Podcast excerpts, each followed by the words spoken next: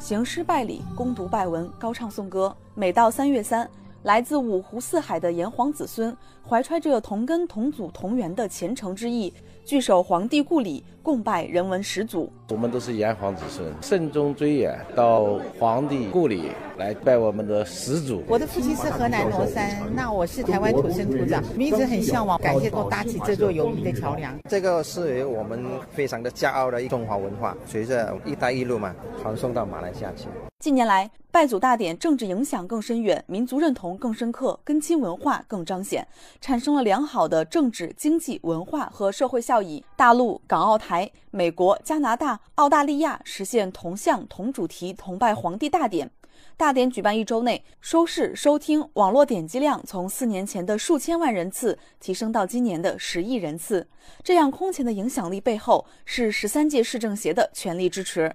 郑州市政协常委、皇帝故里拜祖大典组委会办公室主任董建山组织众多专家对拜祖大典开展专题研究，加强日常的活动，先后开展了重阳节拜祖。海内外的书法绘画展，全球征集拜祖文，同时呢，还号召广大政协委员献智献力，来促进皇帝文化、根亲文化的发展，激发文化新活力，传播政协好声音，是十三届市政协从未间断的工作。去年九月，郑州市政协文史馆建成开馆，展出图片一千四百五十多张，实物四百多件，全面展示了建国以来郑州发生的巨大变化，以及郑州市政协成立以来的发展历程和履职成果。中国政协文史馆副馆长王金平。郑州文史馆所做的这个展览，追溯到人民政协表现出的协商的中和和的思想，进行一个探索性的尝试，是一个比较鲜明的特点。目前，